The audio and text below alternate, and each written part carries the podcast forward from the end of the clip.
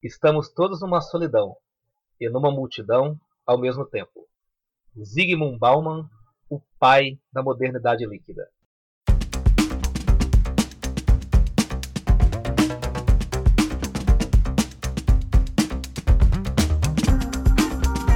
E começou mais um Entendo Nada. É, é o número 49, rapaz. O negócio tá, tá chegando nos 50, cara. Caramba, olha só. e o tema de hoje é relação aberta. Tema este que será apresentado por este que vos fala, Luiz Rossi, e por ele, ele, o cloroquinado Flávio Santos. Muito bom dia, boa tarde, boa noite a você que está ouvindo esse podcast, porque podcast é meio de streaming. Você ouve onde, quando e como bem entender. O cloroquinado, eu tô me sentindo como aquele pessoal que foi a Brasília no último domingo e praticamente se ajoelhou perante de, um, de uma embalagem de cloroquina que o Bolsonaro levantou. Esse, esse epíteto me assustou, Luiz. Confesso que me assustou. É, hoje nós vamos falar de um, um, um tema que tem a ver com todo mundo que está ouvindo esse programa. Tem a ver com você, Luiz, comigo, com o convidado, porque faz parte da nossa. Talvez seja uh, o pilar da vivência das pessoas aqui na Terra, independente do credo, da filosofia e da visão ideológica que ela siga. A gente vai falar de relacionamentos. E desta vez a gente trouxe um convidado que nós conhecemos há muito tempo, que foi a primeira pessoa que levou a gente para um programa de televisão foi a primeira pessoa que, que deu oportunidade de nós falarmos uma rádio, né? Ainda que fosse uma rádio web. Então, gente, se hoje a gente tem um podcast aqui, esse cara lá atrás abriu, abriu portas para nós darmos os primeiros passos. Logo, logo você vai apresentá-lo aí. Sim, sim, já, já iremos apresentá-lo, e é verdade. A primeira e acho que a única vez que eu apareci numa televisão foi no programa dele. no programa dele, mas a gente vai chegar lá. Vamos chegar lá, vamos chegar lá. Vamos apresentar o tema. Nessa semana, Will Smith e a esposa estiveram envolvidos numa polêmica que sacudiu a mídia americana. O boato de que eles têm um relacionamento aberto. Olha só. A bem dizer, o casal não confirmou essa informação, mas as manchetes já foram suficientes para gerar debates a respeito das novas formas de se relacionar. É inegável que estamos vivendo, no mínimo, o início de uma revolução que vai impactar a sociedade nas próximas décadas. Bom, e para falar sobre as relações afetivas do século XXI, convidamos o jornalista e professor de oratória Leandro Martins. E já aproveito para começar com a clássica pergunta do Entendo Nada, que é: quem é você? O que você faz? E uma pergunta fácil de cara aqui, bem fácil. Estamos vivendo uma revolução nos relacionamentos afetivos, Leandro? Só isso, só? Só isso, só, só isso, isso. facinho. Só isso. Bom, olá a todos, muito obrigado aí pelo convite. Eu acho que as perguntas mais difíceis que eu vou responder nesse programa são quem sou eu e o que eu faço. pois é, sempre é, sempre é. Porque é muito difícil falar da gente mesmo. Antes de mais nada, queria agradecer a oportunidade, o convite para a gente aqui trocar ideias, né, debater. Eu acho importante ressaltar aqui nesse início que é, eu não sou um terapeuta sexual, um coach de relacionamento, né? Eu sou apenas uma pessoa que lê bastante, estuda comportamento humano e discorre sobre o tema e tem um ponto de vista formado para a gente discutir isso, né? Então eu vou trazer algumas coisas aqui que eu li, que eu investiguei, que eu estudei, mas nada tem assim tanta base teórica. A gente vai fazer mais um bate-papo. É, eu sou o Leandro, para quem não me conhece. Vocês já deram uma, uma apresentada aí bem razoável. Sou jornalista, apresentador de televisão. Hoje estou na TV Câmara de Guarulhos, que é uma TV legislativa, né? que a gente tem a missão de levar ao povo guarulhense tudo aquilo que acontece dentro do poder legislativo da cidade. Então, é lá que eu estou hoje, apresentando programas de entrevista, de debates, as sessões ao vivo, enfim, exceto nesse período de pandemia, né, em que a gente está fazendo as coisas à distância e de maneira remota, como todo mundo, como a maioria das pessoas, na verdade. Ou não sei se a maioria ainda, né, porque todo mundo já está voltando a funcionar, abrindo, mas ainda a gente tem que ter um pouco de cautela. É, você perguntou o que mais? Ah, e o que eu faço? Quem sou eu, quem eu faço? Isso. Bom, tá, tá aí, já, tá, já, já, está, já está explicado. Acho que está mais ou menos explicado. E foi muito legal conhecer vocês naquela oportunidade tempos atrás, né? Eu não vou lembrar o ano, é, mas era depois de 2011, isso eu tenho certeza, é, porque, porque a gente entrou na, na, fase nova do programa Esporte na Rede até então, e dali surgiu um convite e depois algumas participações aí, é, principalmente do Flávio, que acabou me acompanhando durante um bom tempo no, no, no esporte na rede, tanto na, na TV web como depois na TV a cabo, que foi uma, uma experiência muito legal que a gente teve, né? É, hoje o esporte na rede ele não existe mais e eu sigo a carreira como apresentador de televisão e jornalista na TV Câmara de Guarulhos então. Bom, a sua primeira pergunta foi se a gente está vivendo uma revolução dos relacionamentos, isso. é isso? Bom, eu acho o seguinte. É, primeiro, eu queria que, antes de falar exatamente do termo revolução, eu queria dar uma desconstruída ou uma informada nas pessoas, né? É, nós vivemos uma existência relativamente curta, 70, 80, vai, 90 anos, né? É uma existência relativamente curta. E no período em que a gente vive, as pessoas tendem a achar que as coisas são pré-estabelecidas já, né? A gente nasce num mundo em que, evidentemente, tem regras, tem tudo, e as pessoas acham que aquilo é pré-estabelecido e que a gente deve seguir aquilo né, até o final da nossa vida. E não.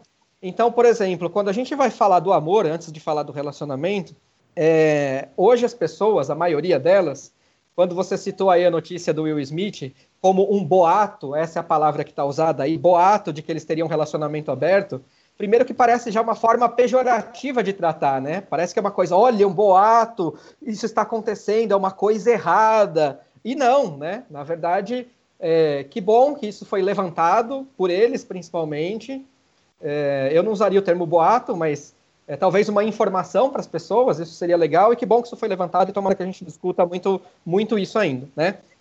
Mas falando então do amor, é, hoje ainda a maioria das pessoas tem o ideal do amor romântico como a única forma viável de ter um relacionamento, né? Como a forma única forma estabelecida e possível para você ter um relacionamento e ser feliz. E na verdade, muita gente não sabe que o amor romântico como tal, conhecemos hoje, ele demorou muito para entrar na sociedade e fazer parte do casamento, da união, enfim, do relacionamento, né? No século XII, se você pegar a literatura, lá surgiu o que a gente tem assim dos primeiros registros da manifestação do amor. E ele era um amor de corte, um amor cortês, né? Então você tinha às vezes o, o plebeu que, que cortejava a pessoa nobre e, e era uma coisa muito inalcançável, muito inatingível e na literatura se fazia a poesia cortesã, né? É, para ressaltar esse amor que não era concretizado, que era uma coisa distante. Mas primeiro era esse tipo de amor que, que surgia, né? Já quando a gente avança um pouquinho, a gente vai para o século XVI e a gente vai para o Renascimento. No Renascimento, quando a gente vê é, William Shakespeare concebendo a peça Romeu e Julieta, né? lá no final já do, do século XVI, nos anos 1590 alguma coisa, 1591 a 1595, né, pela, pela, pelos registros oficiais, que é o que eles estimam, é, a mulher, nesse caso, era contemplada com uma reverência quase religiosa, né? Então você vê lá Romeu falando todas as poesias do mundo para Julieta, né, quase que a idolatrando e colocando num pedestal inatingível e inalcançável. E o autor passou o quê? Que naquela época ainda não era possível que o amor romântico fizesse parte do relacionamento, porque as pessoas estavam engajadas com interesses políticos, né? Então, quando uma família rival é, tinha esse tipo de possibilidade de ter um relacionamento, isso tinha que ser cortado, porque o, naquela época não, não, se tinha amor romântico. O relacionamento não era por amor era para você consolidar um status político, para você manter o seu nível de riqueza, para você manter os nobres entre os nobres, né? É, era mais para esse tipo de coisa que funcionava, né? Então era, era, era impossível ainda ali o, o, amor romântico. E se a gente for evoluindo um pouquinho, aí a gente vai para o século XVIII, né? A partir dos anos 1700 lá vai pedrada, a gente tem um movimento que se chama iluminismo. E no iluminismo o que prevalecia era a razão em detrimento da emoção. A razão ela era exaltada, a ciência, a tecnologia da época, revolução industrial. Então o amor ele ficou desprestigiado. E mais do que nunca, os relacionamentos passaram a ser por interesse. E se você voltar até um pouco tempo atrás, um pouco antes da década de 40, década, até da década de 50, tem um filme legal que mostra isso, inclusive, depois a gente dá uma dica cultural, que é a vida invisível, os relacionamentos, os casamentos, se dava ainda com a mulher inferior ao homem para servir, procriar e, e fazer um sexo sem prazer, né? Então ainda era um casamento muito arrumado, muito por interesse. É o cara que era de boa família, que vinha lá e pagava o dote pela noiva e assim levava a mulher. Então não havia nada disso até pouquíssimo tempo atrás, o ideal do amor romântico. E como é que esse amor romântico o tal da relação monogâmica e, e fechada em duas pessoas ganha força? Com o advento do cinema. O cinema traz, desde o seu início, principalmente ali nos, nos primeiros anos e com, com tentando criar uma, uma fábrica de ilusões, de sonhos nas pessoas, tentava revolucionar o amor como o amor foi se revolucionando ao longo do tempo, como eu te mostrei aqui e te falei é, ao longo dos séculos. Né? E aí o cinema propaga o amor romântico como um drama, né? O casamento por amor, aquilo precisava acontecer, quando não podia as pessoas morriam, ou elas fugiam, ou elas davam um jeito. E aí sim, esse amor romântico começa a se fazer presente nos relacionamentos e as pessoas então começam a se unir é, por um sentimento, por se gostarem, por terem afinidades, enfim, alguma coisa desse gênero. Então, até pouco tempo não era assim, e agora é assim. E as pessoas tomam esse agora sim como o final, como imutável e que não tem nada, nenhuma outra possibilidade. E tem outras muitas possibilidades, né? E tem. Então aí eu vou chegar agora na revolução. O que acontece com, com, com as pessoas hoje? Até pouco tempo atrás, dessas décadas que eu citei, não existia nem telefone, e as pessoas tinham muita dificuldade em ter um carro. Então, qual era a possibilidade dos relacionamentos acontecerem? Você tinha que sair e se socializar. Você tinha que estar em algum evento, em algum baile, em uma festa, em uma praça pública, em um encontro, indo a teatro, qualquer coisa para que você pudesse conhecer alguém pessoalmente.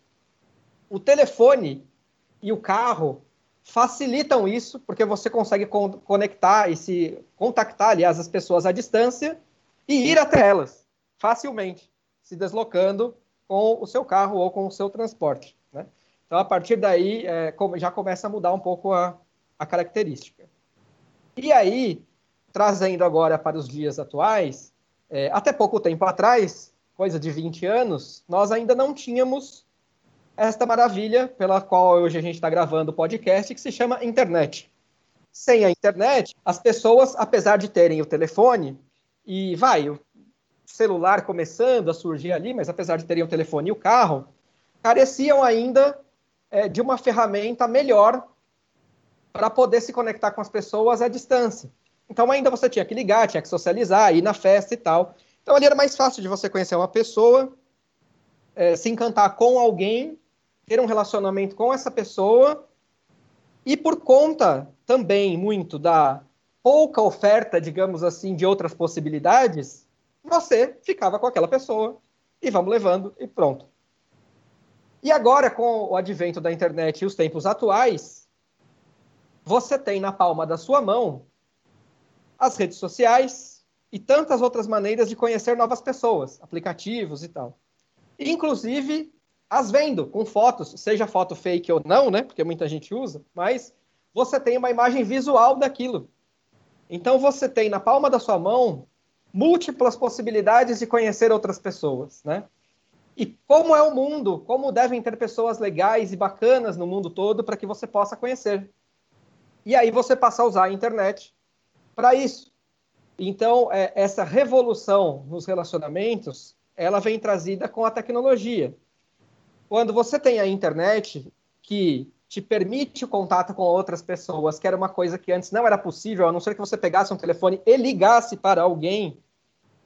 Hoje não, você acessa aqui por um aplicativo e você não precisa nem falar nada, você pode escrever.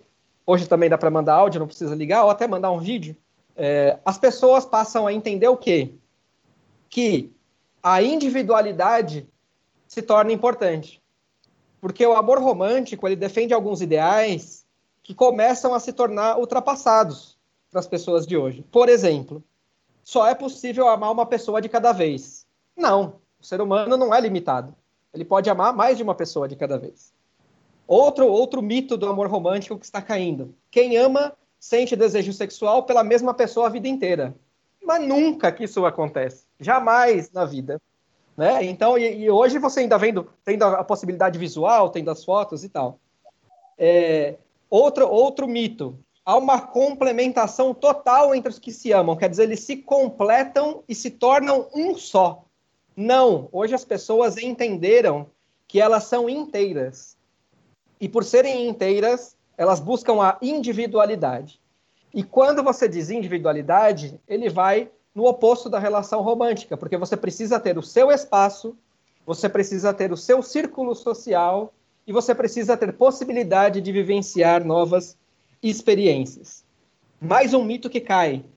O amado seria a única fonte de interesse do outro. E não, a gente tem tantos outros interesses, né? Como o trabalho, como uma viagem, como um entretenimento, um futebol, um cinema, sei lá, muitas outras coisas, né? Que não são só apenas o outro. Um grande mito que está sendo derrubado, ainda bem que as pessoas têm pensado mais nisso, que cada pessoa teria todas as suas necessidades atendidas pelo outro. E ninguém nessa vida vai ter todas as necessidades atendidas por alguém. Isso é uma idealização, uma idealização e uma ilusão. E por isso, então, é, esse, esse amor romântico está começando a ficar em declínio, embora ele ainda seja sonho de muita gente, mas ele está começando a entrar em declínio, e está dando lugar a essa revolução nos relacionamentos. Ainda tem mais um mito importante para citar aqui que cai, que é o seguinte: que um dia todo mundo deve encontrar a pessoa certa.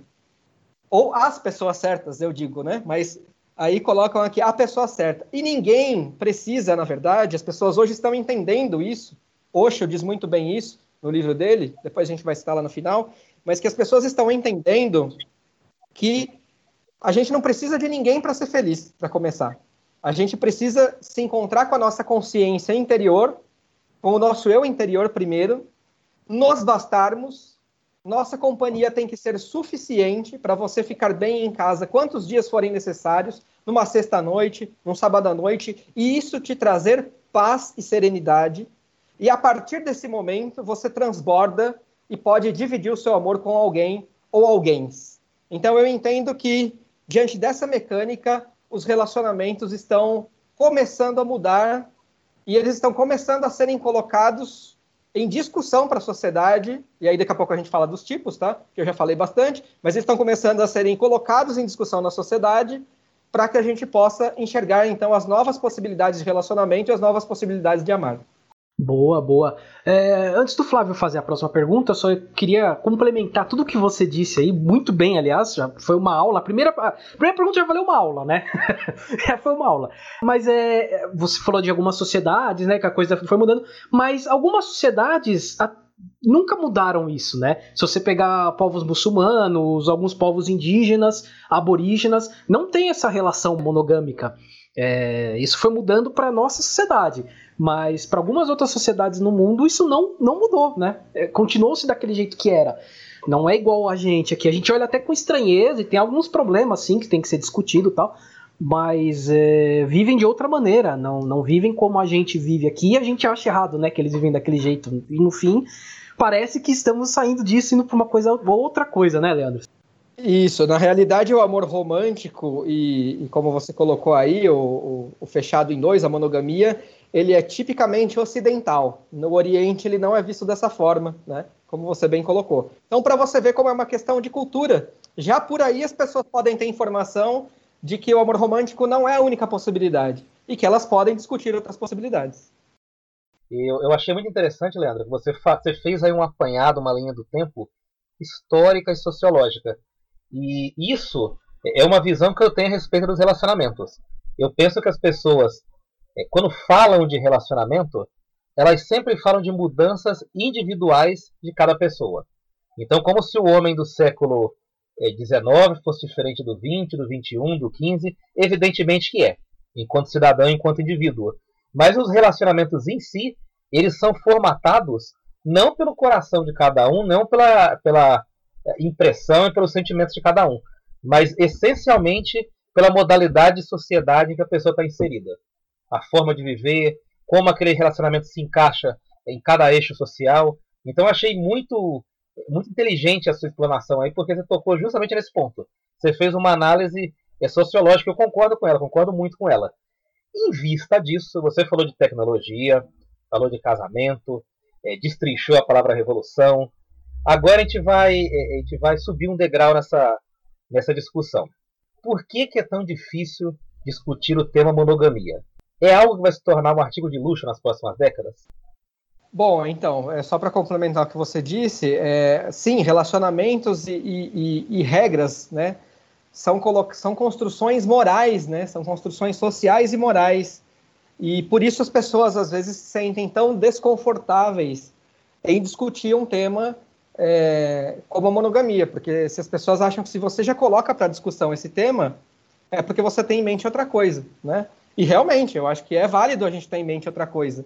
Porque há pessoas que se unem e depois elas vão perceber que essa fórmula para elas não funciona. Então elas se sentem desencaixadas, elas se sentem é, deslocadas de todo mundo. E por isso elas buscam uma forma diferente da maioria das pessoas. Então eu acho que a maioria das pessoas se incomoda mais com a pressão social é, que vive né, do, do, do, seu tempo, da sua época, do que efetivamente com, com o que ela sente, o que ela deveria sentir. Mas eu, eu como Osho, eu acredito que quando a pessoa ela viaja para dentro de si mesma e ela se encontra, ela descobre exatamente isso, que primeiro que ela não precisa de nenhuma pessoa para ser feliz, ela se liberta de absolutamente tudo, tudo o que ela acreditava até então. E aí ela pode ser ela mesma. Então não é, não é que a monogamia vá ser um artigo de luxo. Eu acho que ela ainda vai ser a fórmula mais aceita e duradoura aí é, ao longo dos tempos. O que eu acho é que nós temos que discutir os termos, as, as regras para isso. Porque veja só, é, quando você fala monogamia, é, já é um pacote imposto. É, o pacote que vem imposto com isso é você não pode ter sim, ou sentir atração física por outra pessoa ou desejo, o que é impossível para o ser humano, ou se você sentir, você não pode ir lá e concretizar. E isso é uma, é uma restrição enorme. Então, assim, não é que a monogamia você tem que viver ela, é, ela é uma regra, um pacote para você viver ela durante, sei lá, um ano, dois anos, cinco anos. Não. Ela pressupõe que você viva ela 30, 40, 50, 60 anos da sua vida. E isso é muito prejudicial, porque ela traz uma pressão enorme sobre você e de uma maneira ou de outra você acaba se sentindo frustrado. Ou porque você vai ter que negar todas as possibilidades de novas experiências e isso vai te frustrar e te deixar muito triste. Isso principalmente falando é, do viés moral e religioso, tá? Ou se você ceder a isso, e você vai estar traindo a confiança da, da pessoa porque ela não sabe, né? E aí, aí a gente vai entrar no relacionamento aberto daqui a pouco para falar como funciona. É, e aí você vai se sentir culpado também por ter feito isso. E, e, entre aspas, você vai ter que ter uma punição religiosa ou moral, enfim, você vai ter um linchamento moral e religioso. Então é uma pressão muito grande para alguém carregar durante 20, 30, 40 anos. E por isso dá errado. Por isso a maioria dá errado. Eu acho que vocês devem conhecer, né, assim como eu conheço, diversos casais em que eu conheço as puladas de cerca, tanto dos maridos como das esposas. Porque é uma fórmula que está em desgaste. E aí eu acho que é uma inversão de valores muito grande. As pessoas se sentem envergonhadas em propor ou experimentar ou testar um relacionamento aberto por conta dos padrões morais, sociais e de família e tal, né? Mas não se sentem envergonhadas em trair a confiança de um parceiro, justamente porque a pessoa não está sabendo que aquilo está acontecendo. Então é uma inversão de valores para mim que não cabe. É, o, deveria ser o contrário. Você ter vergonha de trair alguém e ter a clareza e a possibilidade de experimentar essas novidades. Então, se vai ser um artigo de luxo, eu acho que não, mas eu acho que isso precisa ser melhor discutido e a gente está trazendo a discussão aqui, eu acho já bastante bacana para as pessoas refletirem nas possibilidades que elas têm. E acho que cada uma tem que fazer uma pergunta e, e conseguir responder para ela mesma. Afinal, o que você espera, o que você quer da sua vida? Ou que tipo de amor você espera encontrar num relacionamento monogâmico ou em outro tipo de relacionamento? Acho que isso vai dizer muito sobre as pessoas. Muito bom. É, eu, você falou de relacionamento aberto, a gente vai entrar exatamente nesse ponto agora. E depois que eu fizer a pergunta aqui, vou até dar um exemplo de uma coisa que a gente discutiu em off essa semana. Você deve lembrar desse assunto quando eu falar. Primeiro eu vou fazer a pergunta aqui, depois eu vou falar desse, desse off que nós tivemos ao longo desses dias. Pesquisas da Universidade de Rochester apontam que casais adeptos de relacionamentos abertos têm experiências mais felizes e duradouras. O relacionamento aberto é algo que veio para ficar? Agora eu vou contar aqui o, o off que eu e o Leandro tivemos. É, o Leandro, ele, ele, ele, muita gente conhece o Leandro da mídia falando de jornalismo, Hard News, de, de Câmara dos Deputados, do mundo político e do mundo esportivo, que foi onde ele militou assim mais tempo na, na, na TV aberta e fechada. Mas ele tem esses pensamentos a respeito de relacionamentos muito inteligentes, muito profundos há muito tempo, e, e talvez ele nunca tenha falado em público sobre isso, em algum, em algum lugar assim de mídia. Mas ele, eu já falei com ele sobre isso diversas vezes, eu até mostrei um exemplo para ele essa semana disso. Eu tenho um amigo que alguns dias atrás ele colocou relacionamento aberto no Facebook. Colocou lá em alto e em letras garrafais. E aí passou coisa de 10 minutos, tava relacionamento sério. E aí você entra na timeline do cara, tá lá relacionamento aberto, fechado, aberto, fechado, sério, não, sério, não sei o que lá. E também você percebe também que pelos comentários dos amigos, conforme os comentários vão aumentando e ficando mais intensos, o cara muda de relacionamento aberto para sério. Então a gente percebe o negócio que o Leandro falou lá atrás, da pressão social, das construções, de toda mudança ser, ser um tanto lenta, né?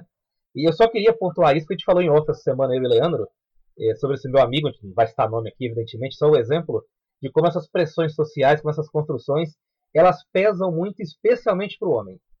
O homem lide mais para opinião de amigo tal.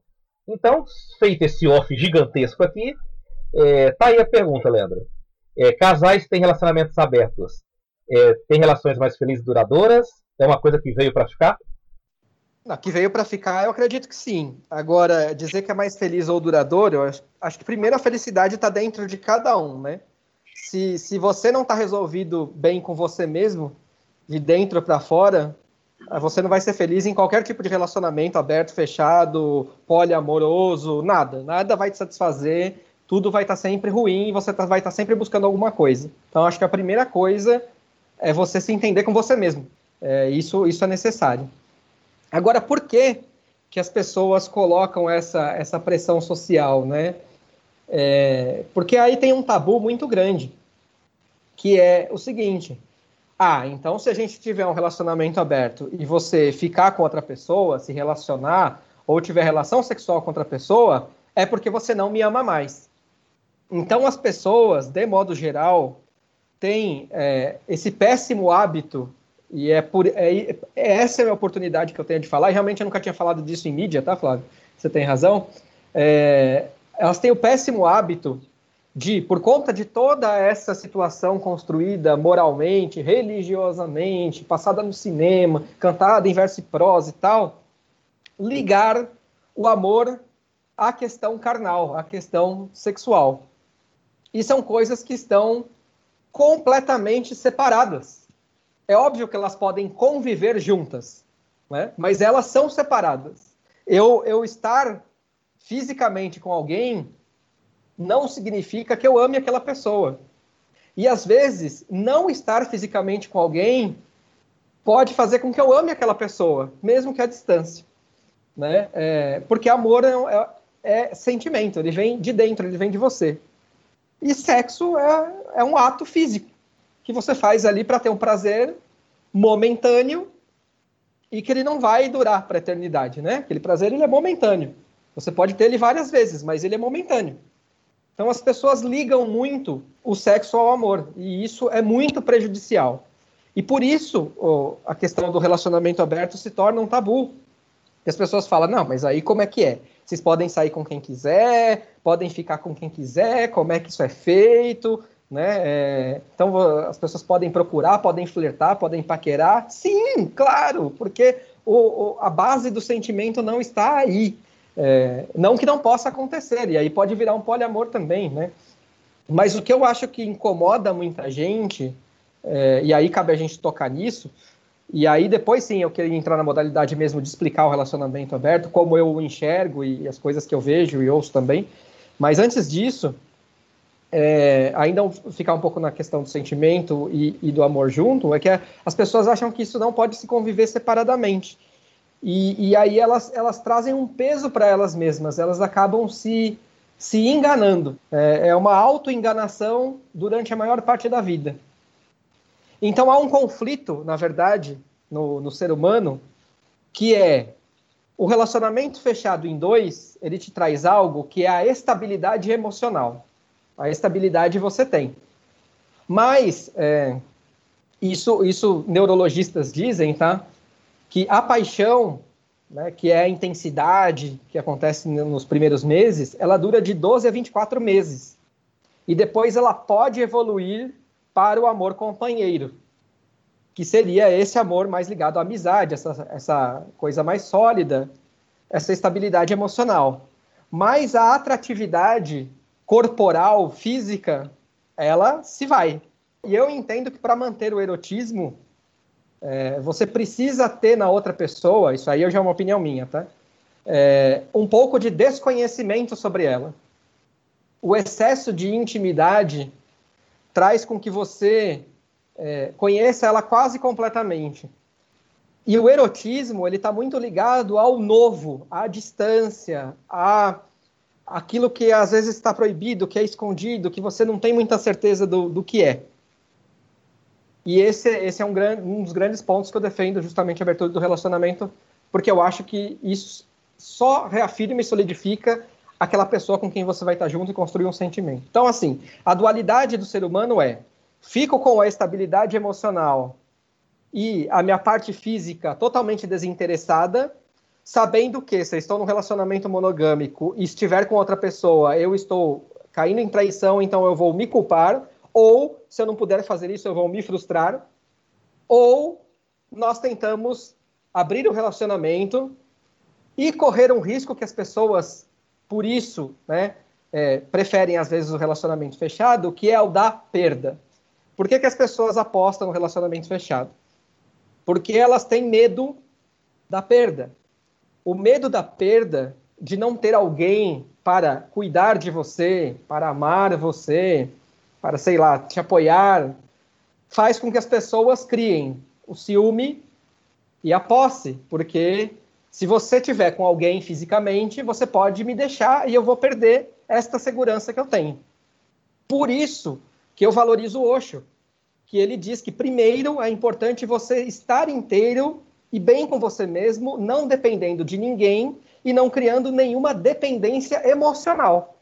Se você não tem dependência emocional de ninguém, e você está bem consigo mesmo, você jamais vai ter medo de perder alguém, porque aquilo não é seu, não é sua posse. Então, nada que não é seu não pode ser perdido. E aí o que acontece no relacionamento aberto? Enquanto a monogamia é, tem como pilar a estabilidade emocional e, entre aspas, uma segurança, o relacionamento aberto ele foca muito mais na questão do eu estou com você porque eu quero, é o meu sentimento, porque eu não dependo de você, eu não preciso de você. Então, se eu estou com você, meu, é porque eu quero, é porque eu te considero muito. E se um dia não tiver mais, por um desinteresse seu ou meu, tudo bem, vida que segue. Então, eu acho que é isso. É, acho que veio, o relacionamento veio para ficar, esse tipo de relacionamento. Acho não, tenho certeza, porque as pessoas já estão falando disso, tanto o aberto como o poliamoroso, né, como de todos os tipos de gênero possíveis e, e formas. E acho que as pessoas têm que focar nisso, no, na questão mais do que elas querem. Eu estou com você porque eu quero. Se amanhã não tiver você, vida que segue. Por isso elas têm que ser independentes financeiramente, emocionalmente, psicologicamente, para poder seguir uma vida plena, porque afinal de contas, nós nascemos sós e nós iremos para o outro mundo, para o outro planeta, para o plano espiritual, sós também.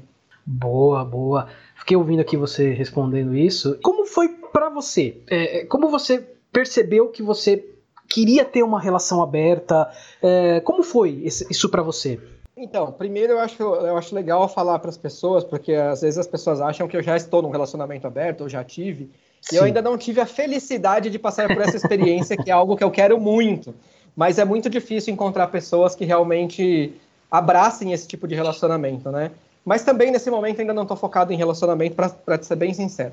Mas o que acontece? Todos os meus relacionamentos foram monogâmicos e meu último relacionamento ele durou 15 anos, entre noivado e namoro 7 e 8 de casado. E eu, eu sempre fui uma pessoa muito, muito sociável. E eu sempre tive muito carinho por muitas pessoas. E, e, esse carinho pode muito bem, se trabalhando, claro, porque o amor ele também é uma construção né, diária, virar amor. Então eu percebi que, para mim, uma pessoa só não era suficiente. Talvez, e aí eu estou para vivenciar isso, mas talvez ela seja suficiente, como eu disse, na parte sentimental. É alguém com quem eu vou poder construir, sem depender, que isso fique bem claro, mas construir um pilar, né, um pilar sólido de sentimento. E eu sempre, essa era a tese que eu sempre passava para o Flávio quando a gente conversava tempos atrás. O pilar sentimental. Então, pode ser alguém com quem eu construa um pilar sentimental, né? É, que vai ser aquela pessoa que vai ser a minha parceira mesmo, sabe? Por quem eu vou dar a vida, é, com quem eu vou viver grandes experiências, viagem, é, teatro, programas, enfim, com quem eu vou viver a maior parte das coisas da vida, dividir família, né? Estar, estar presente na família e tal.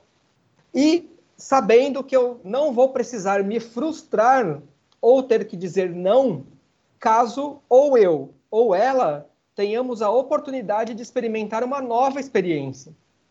Seja com uma outra pessoa, né? seja de poder estar com essa outra pessoa num fim de semana, viajar até com essa outra pessoa, é, viver coisas novas. E eu entendo que isto, isto, fortalece o seu pilar sentimental.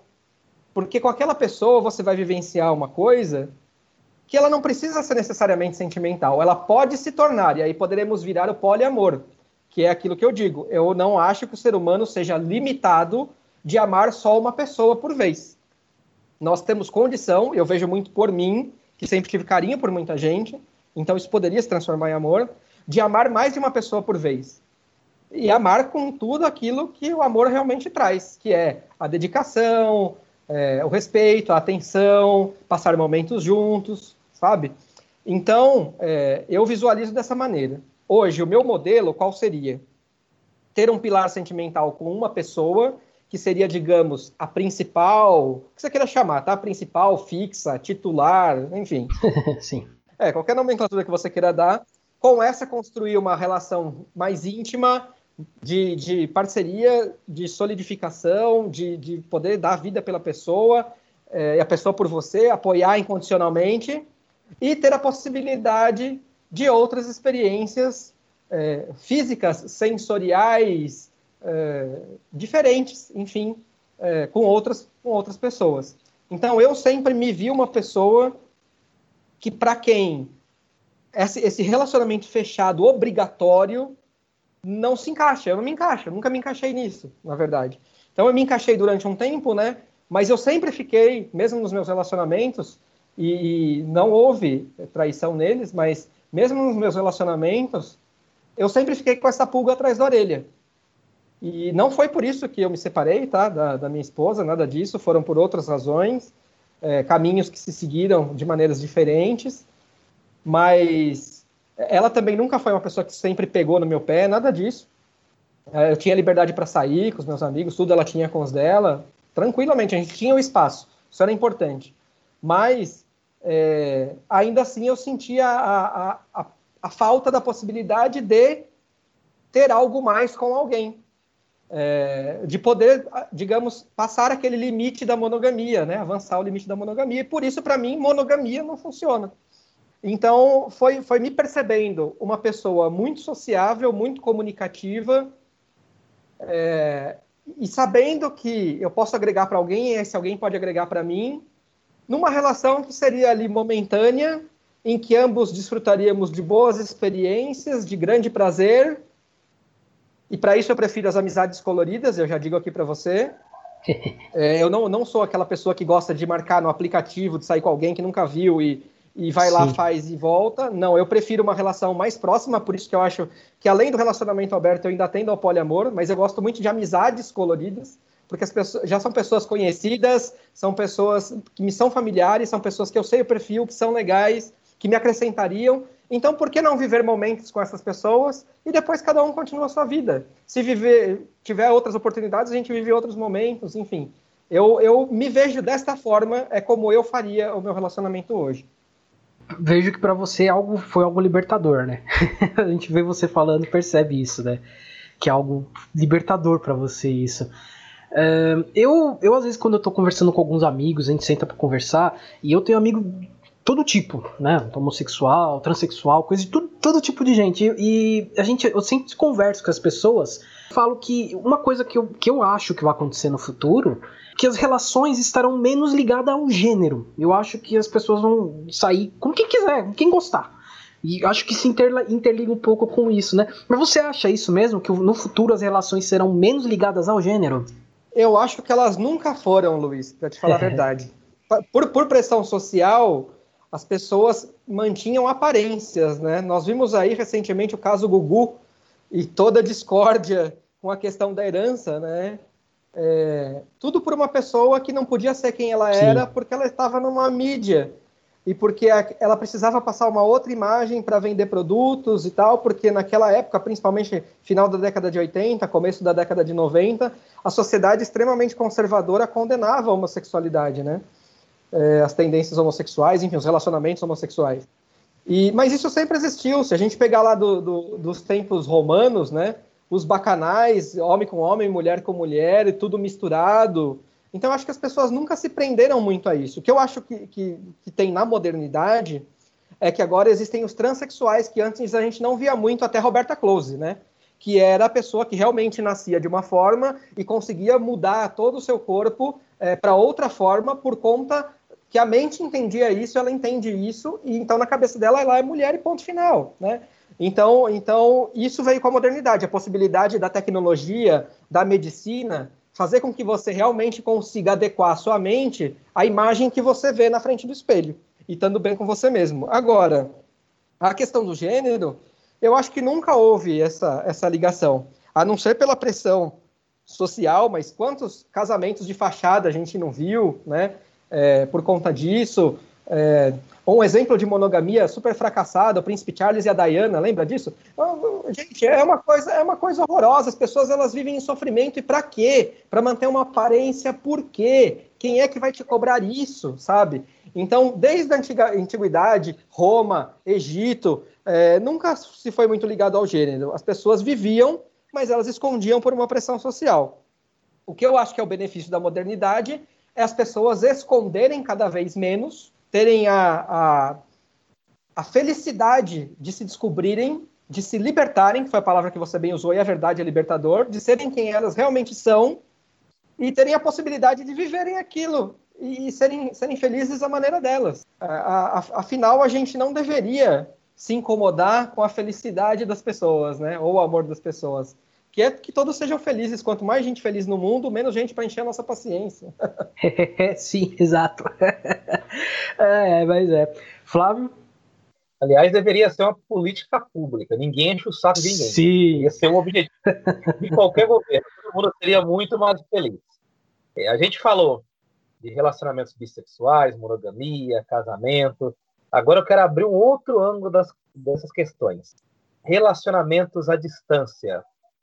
O que você pensa a respeito deles? Eu só queria, Flávio, antes de entrar nisso, explicar então é, o que é um relacionamento aberto rapidinho, porque as pessoas tá. acham que é, desculpa o termo que eu vou usar aqui, mas as pessoas acham que é uma putaria, que é uma suruba e que é uma zona. E Manda não é assim.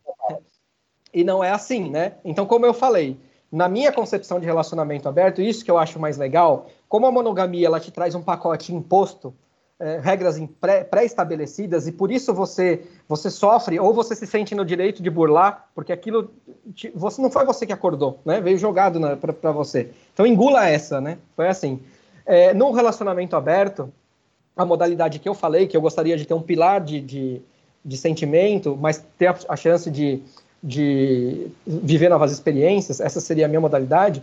É, ali é, isso seria feito, claro, com as regras acordadas entre mim e essa pessoa. ou essas pessoas, porque hoje há trisais, há pessoas que moram em quatro, cinco, não importa quantas são, né? Esse já é o poliamor, vou falar já já.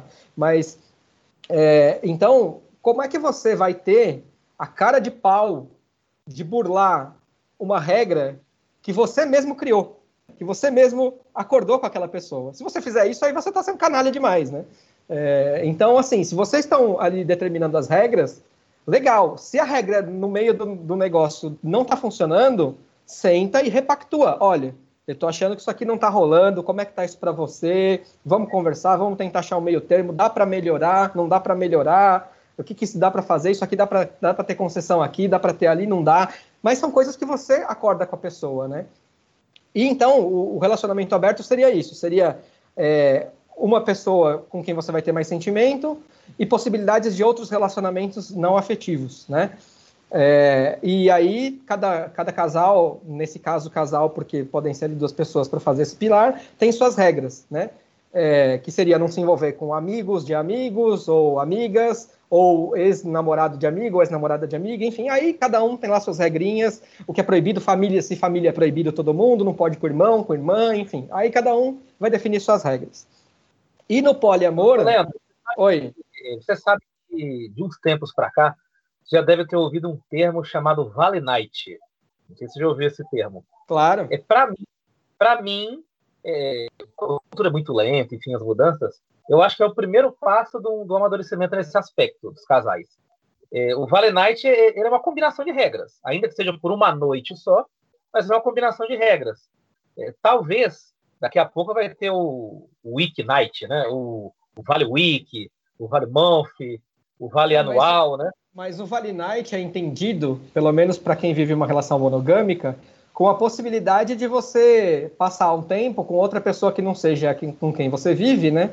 Seja com seus amigos, ir numa festa e tal, não tem meia hora para voltar, mas é que eu vou falar no final disso porque eu vou falar da fake news. Mas que ainda tem o sexo como tabu. Se você transar com alguém, ou tiver fisicamente com alguém, ou beijar alguém, a pessoa ela vai ficar possessa. Então ainda tem isso. Então eu, Não, eu acho que é uma possibilidade, mas. Existem alguns casais que usam o Vale Night nesse aspecto. Então, ele é uma espécie de relacionamento aberto. Ele é uma espécie de relacionamento aberto. É. Aí eu acho que como as pessoas não conseguem fixar uma regra assim, duradoura, o cara fala, olha lá, vai lá, liberado, você está liberada. Então, para mim, parece que tem, tem um ensaio aí de, de, combinação de regras. Foi muito bom você explicar, porque as pessoas acham que o, é o próprio Sodoma e Gomorra, né? Até quando a gente conversa, vou expressar com você, né? Não, então, e as regras que você colocou são isso mesmo, é você combinar de repente quantos dias você pode estar com a pessoa. É claro que isso pode ser fluido, né, gente? Ah, hoje, ó, hoje eu não vou conseguir te ver porque eu tenho realmente uma coisa de trabalho, ou então é, hoje, hoje eu já tinha um rolê, mas aí você avisa a pessoa antes, tem que ter transparência. Outra coisa que eu ia citar aqui, que é uma característica do relacionamento aberto, é a transparência. Se vocês vão querer saber tudo que o outro faz, isso fica uma, uma uma regra para vocês determinarem. Ah, eu quero saber tudo, então vou perguntar com quem você teve, onde você teve, o que rolou, e para mim tá tudo bem, eu só quero saber, mais nada. Ou então, ah, eu não quero saber, você tem lá o seu Vale Night, como você colocou, dois, dois dias na semana, sei lá. Então você vai lá, faz o que você quiser, não preciso saber de nada, não me conte, tá tudo bem, né? É, então cada um vai ter suas regras, né?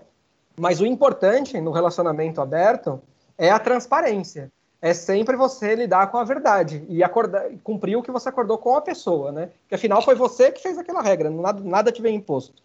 E o poliamor, o relacionamento poliamoroso, é quando você pode ter mais de um relacionamento afetivo com a pessoa, sexual e afetivo com outras pessoas. Então, por isso há os trisais, as pessoas que moram em mais de três, quatro, cinco, enfim, em uma, em uma mesma residência, ou uma pessoa que ainda mora com uma pessoa só na residência, mas ela tem, digamos, namoradas fixas, namorados fixos, pessoas com quem ela tem um sentimento também, com quem ela vai viajar, com quem ela também vai poder ir ao teatro, fazer um programa realmente afetivo além do, da questão sexual. Então, poliamor é envolvimento afetivo para todos os participantes daquela relação. O aberto, ele normalmente é afetivo com uma pessoa e é, a, a, possibilidade de relacionamentos múltiplos sem é, afeto com outras pessoas, né? É mais ou menos isso, só para a gente colocar mais ou menos como seria. Mas não é incomum, não é nada raro que um relacionamento aberto evolua justamente para o poliamor, porque as pessoas acabam se envolvendo também, acabam gostando, acabam é, desenvolvendo uma paixão, uma espécie de amor, e aí pode virar o poliamor. Então, é, são essas as modalidades que tem hoje e tantas outras, né, como as questões do, de pessoas do mesmo sexo, os transgêneros, enfim. Então, eu acho que isso é muito bacana, as pessoas estão começando a entender isso melhor, a diversidade está começando a ser um pouco mais respeitada. Ainda é muito tabu, as pessoas têm medo de falar da monogamia porque acham que, ah, então você já não me ama mais, por ligarem o amor àquilo tudo que eu falei. A questão sexual, a questão da perda, da posse, do ciúme, enfim. Ah, você me perguntou dos relacionamentos à distância, né? Deixa eu responder deles. É, no livro do Leandro Carnal, vou dar lá no final, que é o Dilema do Porco Espinho, ele, ele faz uma, uma consideração muito bacana no início, porque ele mostra as diversas formas de solidão, né? Onde a solidão está presente na sociedade. E na primeira, logo no início, ele, ele fala da rede social. E ele diz assim que nós, e é verdade esse sentimento, tá? Como seres humanos, nós queremos às vezes ter a pessoa perto só no momento que a gente quer. E às vezes isso não é possível. Então as pessoas optam pelo quê? Elas optam por um certo distanciamento. Eu mantenho você aqui no meu radar, na minha rede social, conversando com você. Mas no momento que você me incomodar e tiver chato, é, eu não preciso te responder, ou eu te bloqueio, ou eu te apago, enfim. Eu me desfaço daquele problema. Então, é, é o dilema do porco espinho, por quê? Eu quero estar próximo, mas se eu estiver muito próximo, o espinho pode me machucar, pode me incomodar. Então eu não quero essa proximidade toda, eu preciso manter um, um certo distanciamento. Então hoje as pessoas acabam é, se relacionando muito dessa forma e muita gente fica também só no virtual. Eu, particularmente, não gosto dos relacionamentos à distância, porque eu, e nisso eu estou sofrendo um pouco com essa pandemia, eu sou uma pessoa muito física eu preciso muito do contato físico. Na verdade, assim, eu fico muito bem só. É, eu, isso eu sou muito de boa comigo mesmo. Então, tanto é que eu já estou aqui todo esse tempo e estou bastante tranquilo com isso. Mas se no momento em que eu tiver um relacionamento mesmo com alguém, aí eu quero a companhia da pessoa fisicamente, não sempre, pelo amor de Deus, porque isso né, traz o excesso e todo o excesso é ruim. É justamente isso que atrapalha os relacionamentos mas eu quero a presença da pessoa física para poder dar um abraço, um beijo, estar tá junto, fazer um carinho, um chamego. E depois não precisa dessa, dessa presença, a gente pode inclusive ficar sem se falar, tranquilamente uma semana eu fico, sem nenhum problema, zero problema com isso. Até porque eu amo a minha solidão, que na verdade eu chamo de solitude. Mas eu acho que para um relacionamento, com esse termo relacionamento, a distância para mim é muito complicado, né? Eu acho que há a questão física aí, que é a questão do toque, né? principalmente da pele com pele, do beijo, enfim. De você conversar mesmo com a pessoa, olho no olho, né? sentir as expressões dela, um sorriso, uma emoção, um abraço, enfim. Então, para mim, não funciona muito bem. Mas, para muita gente, sim. Então, que as pessoas que gostem vivam isso. É, boa, boa. É interessante, porque quando a gente fala de relação aberta ou poliamor, a gente acaba imaginando muito sentimento, muito, muita relação, muito amor e, e sexo, né? Também. Porém, há estudos que indicam que os jovens estão fazendo menos sexo que os jovens de antigamente. Você sabe o que pode estar acontecendo? Olha, eu, eu acho que a pergunta que o Flávio fez talvez seja a chave para isso, né? Às vezes muitas pessoas estão preferindo a distância, o virtual, ao real. Porque, assim, uma coisa é quando você está conversando ali com a pessoa, na, no tal do porco-espinho, né? Com a, o espinho de distância, e você está falando, falando, falando, e aí você enche o saco, você fala, ah, dá licença, vou dormir, vou sair, vou, sei lá, você pode apagar a pessoa, bloquear, enfim, não responder mais. É muito fácil lidar com isso. Mas quando a pessoa está presente, é, aquilo te, te, causa um certo distúrbio, né? Porque você tem um outro na sua frente. E o, o outro é sempre imprevisível. Né? Não se pode prever tudo. Né? Na, aqui na, na, no, no, no, distanciamento social, na rede social, eu controlo. Né? No virtual, eu controlo. No, no cara a cara, eu não controlo pode acontecer um monte de coisa. A pessoa pode ficar triste, alegre, dar pulo, sair correndo, bater na sua cara. Pode acontecer qualquer coisa. E as pessoas talvez não estejam lidando bem com a imprevisibilidade. Eu acho assim, eu acho que durante tanto tempo as pessoas foram amarradas nesses pacotes morais, religiosos, sociais, que agora elas estão se desamarrando tanto e estão indo para o lado completamente oposto. Então faz um movimento pendular. Antes eu sempre obriguei, fui muito obrigado a ficar muito junto, e agora eu quero o isolamento completo. E não é assim, né? O pêndulo ele tem que ficar no meio, na verdade. Então acho que o que está faltando, e isso a gente vai ver daqui a um tempo, porque agora as pessoas ainda estão descobrindo a individualidade, a possibilidade de novas formas de relacionamento, de novas formas de amor, de virtual, de distância. Então as pessoas, isso ainda é muito novo. A internet ela tem o quê? 20 anos mais ou menos no, no, no Brasil. Então é novo. Isso é novo. As pessoas ainda estão, né, com essa questão nova na cabeça. Daqui a um tempo, eu acho que o pêndulo tende a dar uma caída e voltar a ficar mais centralizado, porque o que nós devemos fazer, na minha opinião, é buscar para as nossas vidas o equilíbrio. O exagero de uma parte ou de outra sempre vai ser ruim, excesso é sempre ruim. Então nós devemos buscar o equilíbrio, o meio termo. E eu acho que isso ainda não aconteceu porque foram anos, anos, milênios, séculos de prisão. Agora a gente vai ter que viver um, uma, algumas décadas, eu acredito, de libertação e depois o pêndulo então volta a se estabilizar na metade. É, é o que a gente sempre acaba falando, eu acho que em basicamente tudo, né? Questão de equilíbrio. sempre, sempre é o que a gente busca para tentar fazer as coisas funcionarem, né? Tem dois fenômenos é, bem recorrentes nos tempos atuais que engloba pessoas jovens e mais velhas, que tem a ver com o que você falou da questão do pêndulo, das pessoas se assustarem com o imprevisível do, do pessoal e ficarem só no virtual. O primeiro é que as pessoas hoje não gostam mais de atender telefone. Tem gente que tem pavor de atender telefone. O cara tem um iPhone de última geração e não atende. E tem muito disso. Por quê? Enquanto o cara está digitando, está falando ali, ele tem o controle da situação. Mas o telefone com voz, com voz ativa, um trocando ideia com o outro, ele é o tipo de relação mais, mais próxima, embora seja a distância. Então, para mim, isso é um sintoma disso que você falou.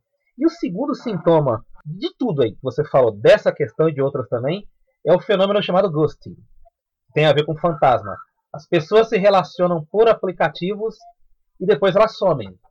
Quer dizer, as pessoas ainda estão numa fase de adaptação, com relacionamentos novos, com novas regras, e às vezes elas não sabem lidar com isso, e quando chega numa parte que tem que combinar essas regras, ou tem que refinar uma situação ou outra, elas acabam sumindo. Então no ghosting a pessoa sai com uma outra, duas, três, quatro, cinco vezes, e de um dia para o outro ela bloqueia completamente nas redes sociais muda o número de telefone, chega até esse caso e simplesmente desaparece.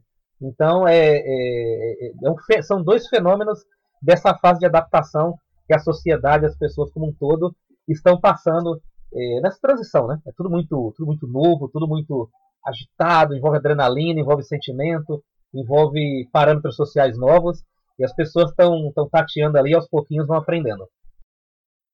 Mas aí eu acho, Flávio, que isso acontece mais com as pessoas que ainda estão emocionalmente inseguras, emocionalmente incertas e que ainda não descobriram toda a sua essência interior.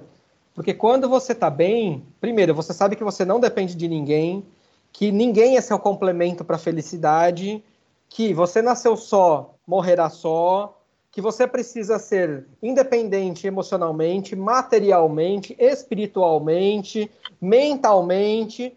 É, a partir do momento que você entende isso, é, você, você adquirir uma autonomia. Isso é libertador, tá, Luiz? Como você usa essa palavra, porque eu, eu, eu, me considero ter chegado nesse estágio por várias vertentes possíveis. Por várias vertentes possíveis, mas isso é libertador. Então, a partir do momento que você entende isso, você não tem mais medo, né? o medo ele tolhe muito as pessoas, né?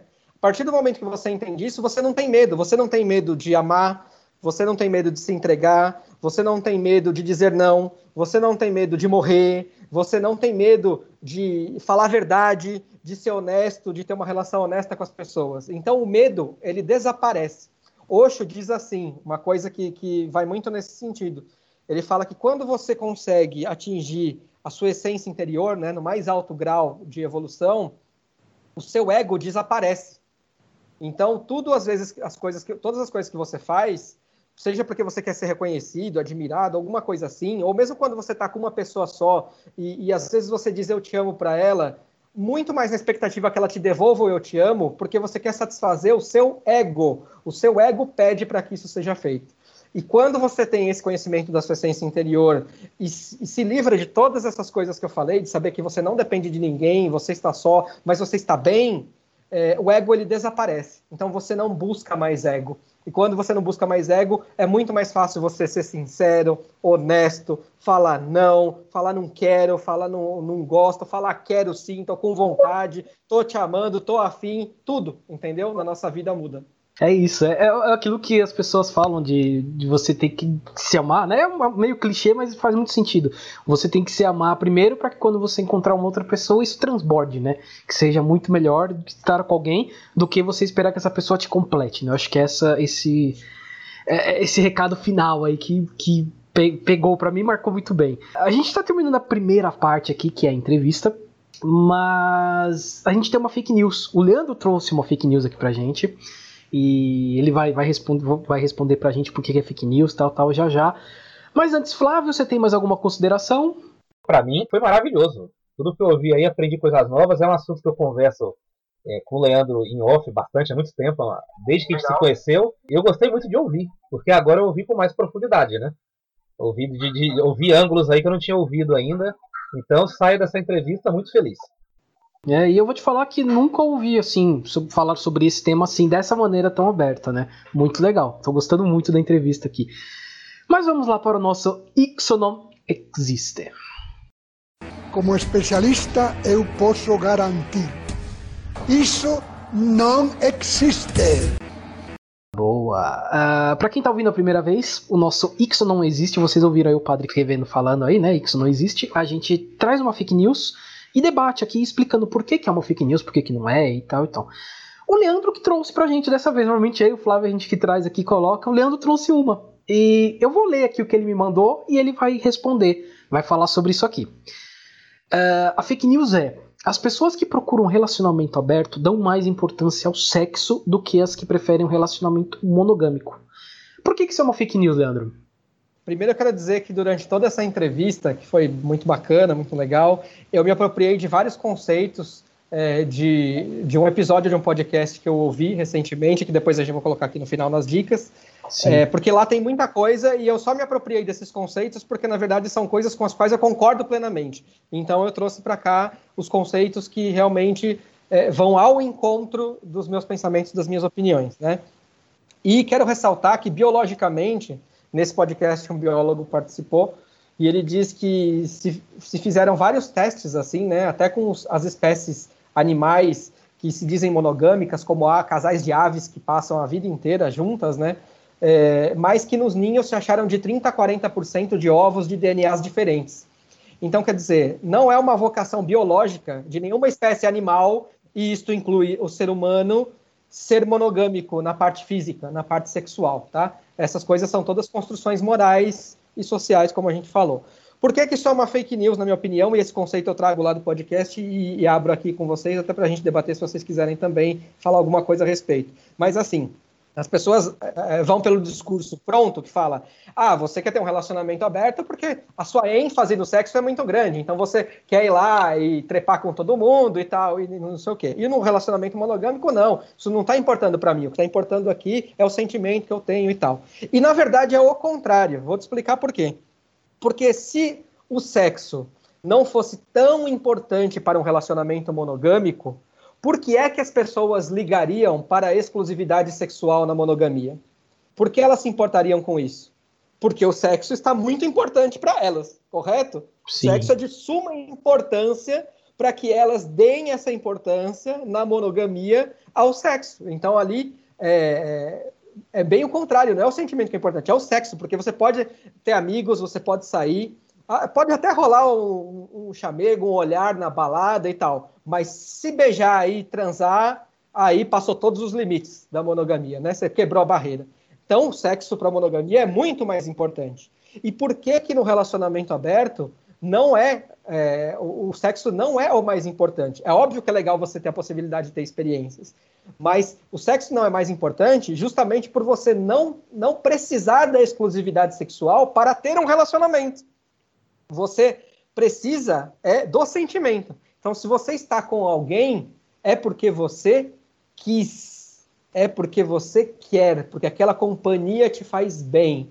Então, é isso que se valoriza no relacionamento aberto. Olha, eu tenho relacionamento aberto, por exemplo, valorizo estar com você, valorizo o nosso sentimento, aquilo que a gente construiu junto. O sexo é o super mais importante? Não, tanto é que você pode fazer comigo ou com outras pessoas. Isso para nós não é o suprassumo da importância. O suprassumo da importância é aquilo que nós estamos vivendo enquanto sentimento, enquanto nosso pilar. Por isso eu acho esse um conceito muito difundido e bastante errado. Sim, é, concordo. Concordo bastante com o que você diz aí. É, eu, eu acho interessante, porque, como você falou aí, eu, a gente fez uma entrevista, um podcast nosso aqui, né, no Entendo Nada, que a gente fala, é, entrevistou uma pessoa que é assexual. E, e, é bem interessante porque é bem diferente, né? Você acaba falando que a, a, o sexo, monogâmicos ou para outras pessoas, vão atrás pelo sexo, tá atrás daquilo. E como que é uma relação para as pessoas assexuais, né? Porque elas não querem o sexo. É, é, é, interessante. É a relação pura de carinho de querer estar com a pessoa e, e outras pessoas. É, acho bem interessante. Como a gente acabou falando, você falou de podcast, eu acabei lembrando desse aqui e me veio na cabeça que é bem um contraponto com tudo isso que você, explicou de relação monogâmica e sexual, né? É, enfim, as relações são muito interessantes, é uma coisa muito, muito legal. No terceiro episódio, que nós falamos sobre relações e sobre sexo. Você falou desse dos assexuais, e lá atrás, quando teve aquela tragédia de Suzano, nós conversamos com a psicóloga e nós falamos sobre os incels. Os celibatários involuntários. São pessoas que vivem lá nos fóruns da, da Deep Web, que por algum motivo que ela falou brilhantemente na entrevista, os vários motivos, né, as várias possibilidades, são pessoas que não mantêm relações sexuais. Isso involuntariamente, não só porque eles querem. E então foi um outro ângulo que nós trabalhamos. Aí hoje a gente está aqui com o Leandro falando de vários, várias pontas, vários prismas, enfim, né? Mais um tema legal para a gente discutir aqui no podcast. Sim, muito bom, muito bom. É, vamos para as dicas culturais. Dicas culturais. Bom, Flávio, você que estava falando, então vou deixar você falar suas dicas culturais primeiro. Boa! Eu tenho uma dica cultural aqui de uma série cultuada no universo da internet. É uma série que fala bastante do impacto das novas tecnologias nas nossas vidas, nos cotidianos, impactos positivos e impactos negativos também. É a série Black Mirror. E eu vou indicar um episódio em especial. O nome do episódio é Hang the DJ. E eu vou indicar só esse episódio porque, para quem não teve a oportunidade de assistir Black Mirror, era uma série de antologia. Cada episódio conta uma história diferente, não tem personagens fixos e não tem uma história a ser desenvolvida. São episódios de 40, 50 minutos que falam de algum aspecto específico da nossa relação com a tecnologia. Nesse aqui, é, o, nesse episódio, eles falam de um aplicativo parecido com Tinder. E aí uma moça e um rapaz é, se conhecem, e quando você conhece uma pessoa nesse aplicativo, ele você coloca o aplicativo na frente da pessoa e ali te mostra a, o percentual de chance daquela relação dar certo. Aí você vai para o encontro, tá lá no encontro, curte o encontro, vê lá o, percentual de chance que tem de dar certo. E se tiver pouca porcentagem, a postura das pessoas no episódio é curtirem como se não houvesse amanhã. Quando a porcentagem dá, dá certo é muito grande, acima de 80%, 90%, as pessoas acabam ficando mais retraídas, indo mais para o lado romântico. Mas, nesse episódio específico, aconteceu uma coisa diferente, porque o casal eles tinham uma probabilidade muito grande de dar certo. Apareceu uma coisa de 90% de compatibilidade. E acabaram desistindo de ter um segundo encontro. Eles se recusaram a seguir o aplicativo fazia. E eles começaram a sair com várias pessoas, mais, mais e mais e mais e mais. E eu não vou contar o final, porque eu não vou dar spoiler para você. Mas tem tudo a ver com o que a gente está discutindo aqui. Relacionamento aberto, monogamia, poligamia. Assista, são 50 minutinhos que vão mexer com a sua cabeça. É da última temporada, Flávio? Uh, da quarta temporada. É, a última temporada. Eu, quero, é, eu vou ver. Obrigado pela dica. Boa, boa. Vou, vou marcar aqui depois qual a temporada que é também para colocar nas dicas. Mas antes de eu dar as minhas dicas e deixar o Leandro falar as dele, temos aqui duas dicas culturais de ouvinte. Olha só, olha só. Bom, a gente sempre fala aqui que se vocês, nossos ouvintes, tiverem dicas culturais para mandar pra gente, pode mandar que a gente lê aqui e ainda ainda posta no Instagram depois, que a gente sempre posta nossas dicas no Instagram, deixa lá nos destaques por um tempo, para as pessoas poderem achar as dicas que a gente dá aqui de maneira fácil, né?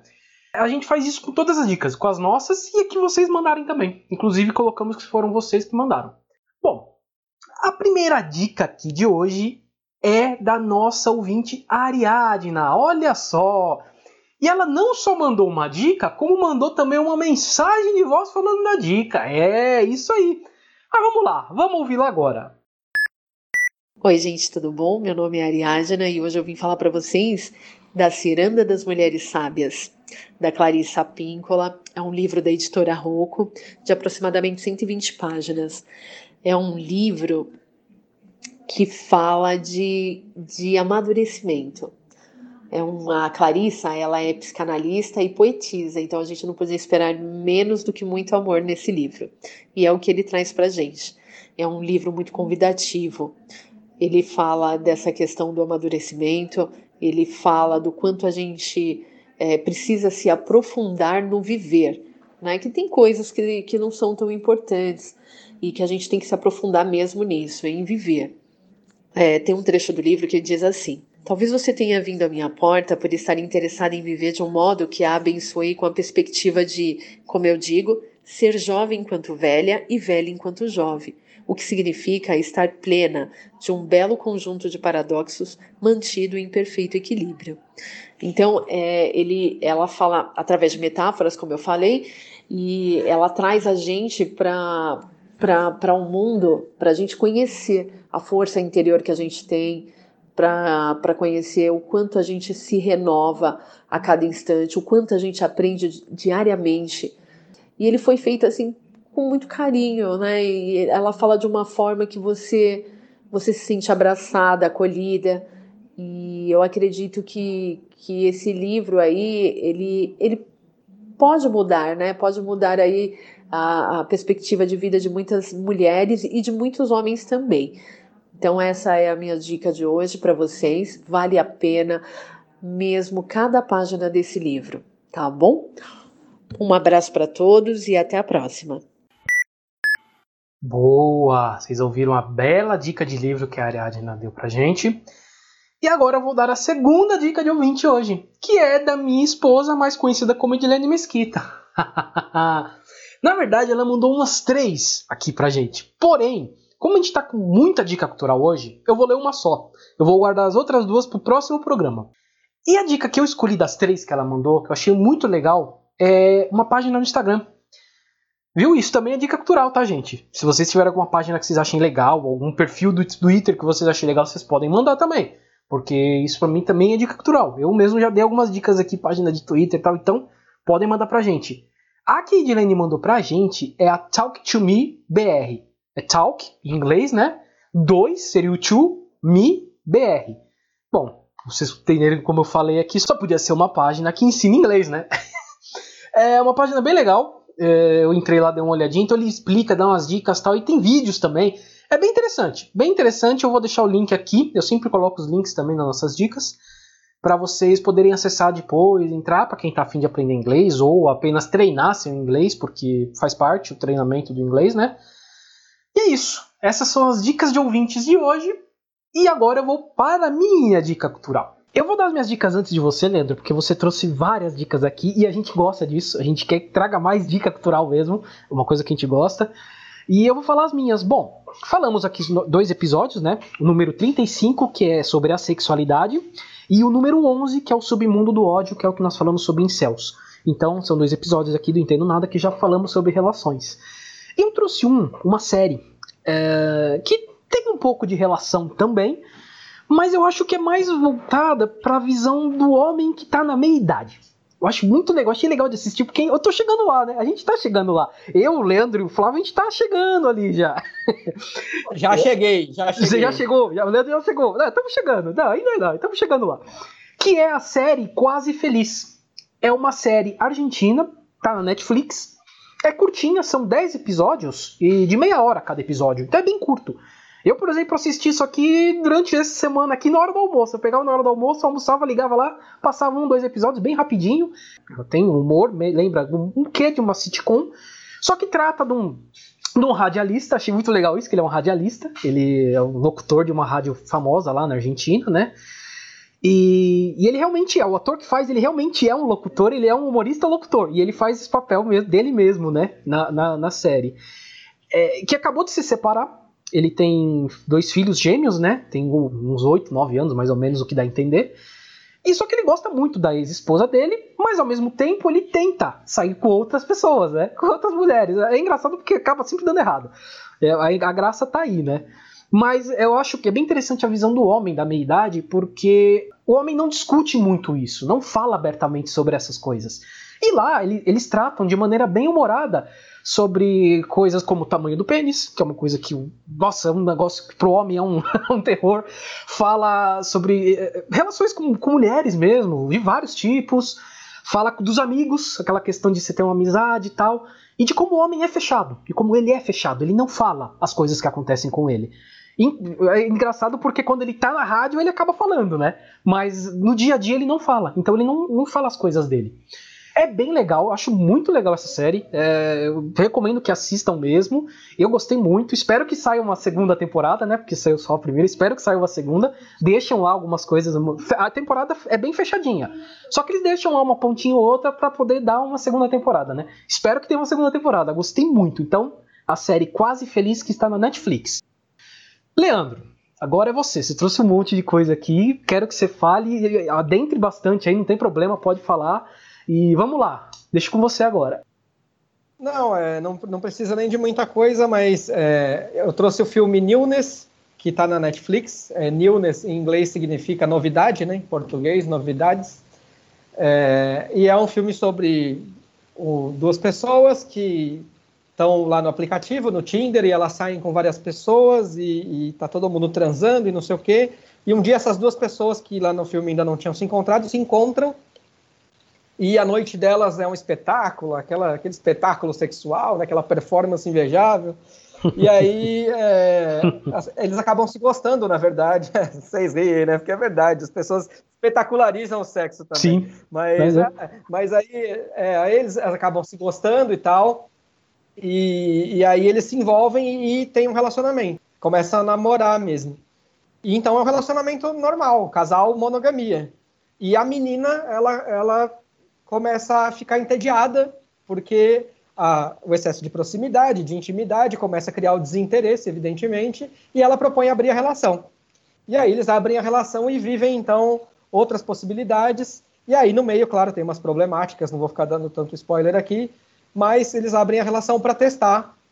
O final, eu confesso para você que eu achei decepcionante, tá? Achei muito ruim, mas eu acho que pela discussão vale assistir o filme. É, livros, eu trago O Amor Líquido, do Zygmunt Bauman, que o Flávio citou lá no começo com a frase, né? É um Sim. livro que fala sobre a, a, hoje a fragilidade dos relacionamentos humanos, e eu não usaria muito essa, essa palavra do Bauman, Olha, eu querendo discutir com Bauman, né? Veja bem. Mas eu não usaria muito a fragilidade. Não, porque eu acho que as coisas mudam, né? Assim como em tempos atrás era uma, era uma forma de se relacionar, aí foi evoluindo, foi mudando, foi mudando, foi mudando. Nós temos hoje outra forma de se relacionar. Então não é que é frágil, as relações mudam. E dentro dessas mudanças você tem que entender o que, o que é o mais sólido ali, mas é, muda, as, os relacionamentos mudam e nós estamos num tempo em que as coisas são mais superficiais e as pessoas tendem cada vez é, menos a querer criar vínculo. E eu acho que isso está certo, está tudo bem, viva a sua individualidade, porque a gente nasceu para ser indivíduo mesmo, né? Se você achar legal ficar com alguém, fique. Se não achar, tudo bem também. Então, eu, eu né, não sou muito é, partidário dessa palavra do Bauman aí, não, mas respeito muito ele. Como citei aqui durante a, a, nossa conversa, o Dilema do Porco Espinho, do Leandro Carnal, que fala da solidão lá em diversos aspectos e fala justamente dessa questão da rede social de estar próximo, mas manter certa distância para manter o controle. É, indico, citei muito Osho aqui na nossa entrevista, Amor, Liberdade e Solitude. É um livro bem filosófico do Osho, assim, é uma coisa que ele vai bem profundo. Se você tiver querendo mergulhar dentro de você mesmo, tiver preparado, leia e é bem bacana. E o Novas Formas de Amar, que é o da Regina Navarro, que é livro também, que traz justamente todas essas possibilidades novas de, de relacionamento, como é, trisal, relacionamento aberto, o poliamoroso, e ela cita vários casos, né, porque ela atende no consultório dela, é, de pessoas do mesmo sexo, de pessoas de sexos diferentes, enfim. E o, os conceitos aqui, a linha do tempo que eu citei é, no início do, do, da entrevista é dela, ela coloca essa, essa história aqui. E aqueles pontos que hoje estão ultrapassando, mais ultrapassados no relacionamento considerado monogâmico, ela também enumera e eu trouxe esse apoio do livro dela. E citando um colega de vocês, um podcast colega de vocês, o Mamilos, no episódio 112, 3 é demais, que é um episódio que se discute justamente relacionamento aberto, do qual me apropriei aqui de N conceitos para trazer, porque eu realmente concordo ali, eles entrevistam especialistas do mais alto gabarito, para você ter uma ideia, eles, eles é, confrontam a monogamia do ponto de vista biológico, do ponto de vista neurológico e do ponto de vista antropológico. E ainda recebem no estúdio duas terapeutas é, de casal e terapeutas sexuais para discorrer a respeito. Então o programa está muito rico e acho que é uma discussão que ali vai bem a fundo também para quem quiser. Vale muito a pena. E no mais, obrigado, gente. Adorei participar. Boa, boa. E a gente que agradece, a gente que agradece aqui a sua participação. Mas ainda tem mais um pouquinho, hein? Tem mais um pouquinho. Bora! mais um pouquinho aqui. Ainda vamos, vamos entrar em outra, mais um bloco aqui, que é o famoso bloco dos salves, chamegos e sapatadas. Salves, chamegos e sapatadas. Flávio, você tem alguns salves aí? Tenho. O primeiro salve eu não esperava dar tão cedo por esse motivo. E para a mesma pessoa de novo, que é para o César Vieira, que é o nosso dos nossos maiores fãs, a pessoa que mais acompanha a gente em redes sociais. E da outra vez ele tinha perdido a mãe, se não me engano, foi isso? Sim, foi a, mãe, errado. foi a mãe. E agora ele perdeu a tia, num espaço aí de 15 dias. Então eu quero mandar um abraço meu do Luiz para ele, dizer que a gente apoia ele. E o que precisar, eh, a gente tá, tá junto. Ele, Leandro, esse César Vieira ele faz comentários assim brilhantes na, nas nossas postagens, no Facebook, no, no, no, no YouTube, né? No Twitter a gente não, não usa muito. E a gente tem um carinho muito grande por ele, mas infelizmente ele está passando aí por essa fase. Mas tenho certeza que logo, logo as coisas vão serenar no coração dele. Um beijão para Vanessa Costa, que fez a última live comigo, né? A dona do canal Versada. Foi uma live sensacional. Ela falou de meio ambiente. E eu quero falar aqui de uma pessoa que o Leandro e eu conhecemos, da TV Destaque, que é a Bárbara Cristi. Eu vou mandar um beijo para ela. Ela acompanha alguns episódios nossos, mas eu queria fazer uma menção muito especial para a Bárbara, porque eu acho que da minha lista de amigos é a única pessoa que eu vejo colocando só coisas positivas no Facebook. Ou são coisas para ajudar o próximo, ou são vídeos engraçados, ou são postagens é, divertidas. Eu nunca vi ela fazer nada negativo numa rede social. Eu acho que no momento que nós estamos vivendo de rede social que parece uma guerra, parece um campo de concentração, um fronte da Primeira ou Segunda Guerra Mundial, ela é uma pessoa exemplar nesse aspecto. Usa, usa de maneira muito positiva Beijão, Bárbara. E também já aproveitar para fazer o anúncio do próximo jornalista que vamos entrevistar numa live dessa vez, que é o Eduardo Orrata, que já trabalhou na ESPN, na Folha de São Paulo, na Gazeta Esportiva e fez as biografias do Lars Grael e do Anderson Silva. A gente vai fazer uma live com ele, ainda não tem o dia exato, mas vai ser na primeira semana de agosto. E a gente vai falar sobre a volta do MMA e do boxe, das competições esportivas de uma forma geral, nesse período aí de dentro da pandemia ainda. Beleza? Fechou aqui do meu lado, Luiz. Boa, boa. Só para corrigir, é, quem faleceu foi o tio do César Vieira, tá? É, José Vitor, eu peguei aqui o. Eu entrei aqui porque eu, você falou tia, oh, eu falei, eu acho que foi tio. Eu, deixa eu entrar no Facebook e ver. É tio dele, José Vitor. Tanto esse tio dele quanto a mãe dele que faleceu faz mais ou menos umas duas semanas morreram de Covid-19, tá? Eu acho que é bom a gente deixar claro aqui, porque a gente já deu essa notícia aqui de pessoas próximas da gente que morreram por causa da Covid já foi bastante gente. Então, eu acho sempre legal a gente deixar claro que foi por causa da Covid-19. Bom, saindo um pouquinho dessa coisa meio, meio né, triste, a gente recebeu alguns chamegos essa semana, Flávio. Olha só. Uh, começo pela Marília Martini, que foi uma das nossas entrevistadas aqui. A gente falou com ela sobre nutrição em tempos de quarentena. Foi uma entrevista muito legal, muito legal. E eu acabei conversando um pouco com ela, que ela fez algumas perguntas, eu peguei e respondi lá pelo Entendo Nada, né? E ela falou: "Não, vocês são demais, tal, continue com o trabalho de vocês, vocês são muito bons, tal. Muito obrigado, gosto disso. a, a Rose Mesquita, mais conhecida como minha cunhada também, ela, eu tava conversando com ela, falando de alguma entrevista que a gente fez. Falei, não, e essa entrevista realmente foi muito boa. Foi a do Luiz Fidelis. Quando a gente entrevistou o Luiz Fidelis, o maestro, falando sobre música, e ela falou: Não, eu imagino que tenha sido muito bom mesmo, porque todas as entrevistas de vocês são boas. Então, mais um chamego, né? Uma coisa que eleva a gente aqui. E o nosso fã número um, claramente, o Clark Gable, de Guarulhos, o Mikael. Mas ele mandou uma mensagem de voz. E eu vou colocar aqui para vocês ouvirem o que ele mandou. Fala, brother! Acabei de ver um pedacinho do último Entendo Nada, muito bom. E olha, que, que, que categoria, ainda colocou um maestro, pô. Respeito o cara, eita! Mas ó, gostei pra caramba, né? Falar sobre música é sempre bom, ainda mais com um cara que entende do assunto. Eu gosto de música? Gosto. Entendo? Nada. Mas é, é, é legal saber, assim, desses músicos. Ele deve ser um baita do maestro. Pô, Gostei muito. Entendo O Entendo Nada tá cada vez melhor, cara. Boa, Mikael, boa. Muito legal você falar. Também foi sobre o episódio do Maestro. Ele gostou muito. Ele gosta muito de música, né? O Mikael, ele gosta muito de música. Então ele adorou o episódio, tudo. Então, muito obrigado. Valeu mesmo. E Flávio tem uma aqui do Rafael Feitosa, certo? Ele, ele, ele acompanha algum tempo nosso podcast. Ele assistiu a live da dublagem. Ele é muito fã da, do trabalho da Mariana Mirabete e eu quero dar os parabéns aqui nesse podcast para ele, porque ele realizou um sonho que ele estava tentando realizar há algum tempo, que era morar sozinho. Hoje ele, ele, ele conseguiu alugar uma casa, está morando sozinho, está curtindo a independência dele e está ouvindo lá sozinho nossos podcasts. Então, um abração para ele. É meu amigo da época de faculdade, a gente fez faculdade de jornalismo juntos. Então, forte abraço para ele que está sempre nos acompanhando. E um dos poucos que eu continuo a amizade até hoje. Boa! Leandro, Uh, fique à vontade para mandar um salve para quem você quiser, beijo para quem você quiser e fazer o seu jabá. Agora é a hora. Bom, eu queria primeiro agradecer vocês pelo convite, pela oportunidade.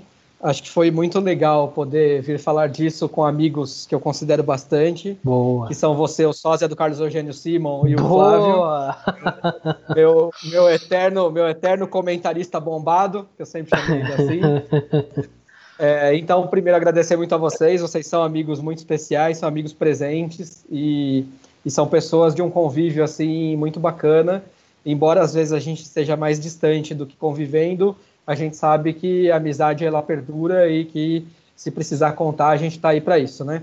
Então, eu agradeço muito pela oportunidade, por poder falar desse tema deixar claro mais uma vez, assim como eu abri o programa e fechar o programa, de que eu não sou psicólogo, não sou terapeuta sexual, não sou coach de relacionamento, estou aqui como é, mero vivenciador das coisas, né, experienciador das coisas, como, como jornalista, como estudioso também, é, mas principalmente como alguém com vontade de debater e, e, acho que esse tema foi muito importante, é muito importante a gente trazer a discussão para que cada vez mais a gente desentabuse esses temas e a sociedade passe a tratar a discussão como natural. Você ser adepto disso ou não, gostar ou não, isso cada um tem sua opinião, mas que a gente possa trazer luz e informação para a discussão, para que as pessoas que se sintam à vontade ou se sintam inclinadas a isso possam também é, seguirem esse caminho sem o julgamento da sociedade, da família, de pais ou ter pressão de quem quer que seja.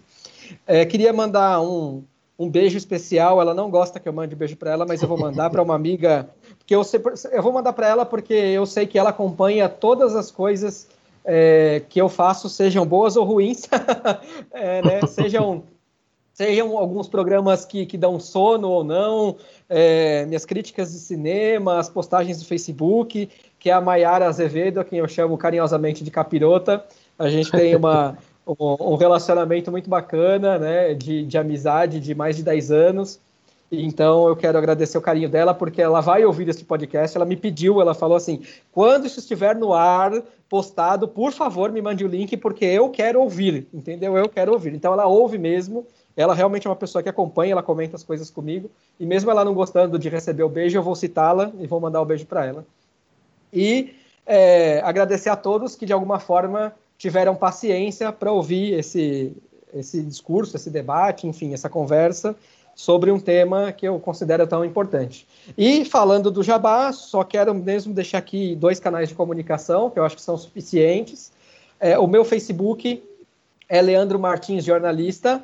Para quem entrar lá vai ver um misto de coisas profissionais, opiniões e coisas pessoais. Então tudo que eu tenho que colocar é, na minha rede. Se você quiser vasculhar, tá livre, pode entrar e vasculhar. Eu adoro, pode vasculhar, não tem problema nenhum, não escondo nada de ninguém. Se quiser opinar, participar dos posts controversos. É, rede social eu entendo que é um espaço para isso mesmo, para a gente também exercer a democracia em alto nível, né, sem ofender ninguém. Mas o meu Facebook é onde eu trato das coisas pessoais e um pouco das profissionais. Pode entrar lá que a gente troca uma figurinha. Leandro Martins, jornalista. E o, que eu hoje tenho de, entre aspas, um produto mais comercial é o meu Instagram, que é o Mil Dicas de Filmes, arroba Mil Dicas de Filmes, que é onde eu dou dicas de cinema para a galera, resenho filmes, analiso filmes, enfim. E para quem quiser é, saber um pouco mais da minha vida profissional, pode acessar no YouTube o canal da TV Câmara Guarulhos, basta digitar assim, TV Câmara Guarulhos, e aí vai ver toda a nossa produção lá voltada é, à população de Guarulhos, para a gente levar a informação do Legislativo para o pessoal. É isso aí, gente. Obrigado mesmo. Boa, boa, muito bom. Eu vou passar para o encerramento, mas antes de passar os nossos canais de contato, eu queria falar aqui que nessa semana perdemos um radialista, né, um dos maiores nomes, maiores forças, né, pelo menos daqui de São Paulo, a gente pode dizer, que foi o José Paulo de Andrade, né, que também morreu por causa da Covid-19. Eu vou deixar bem claro que foi por causa da Covid-19. E, bom, eu não sou jornalista, o Leandro é, o Flávio é, eu não sou formado em jornalismo, mas adoro, sempre gostei, principalmente rádio, né? Eu acho que o podcast está aqui muito por causa dessa paixão do rádio, né? E não tinha como não falar dele, porque é um dos principais nomes, assim, pelo menos eu cresci ouvindo, né? Desde pequeno eu ouvia lá o Pulo do Gato, o Jornal Gente.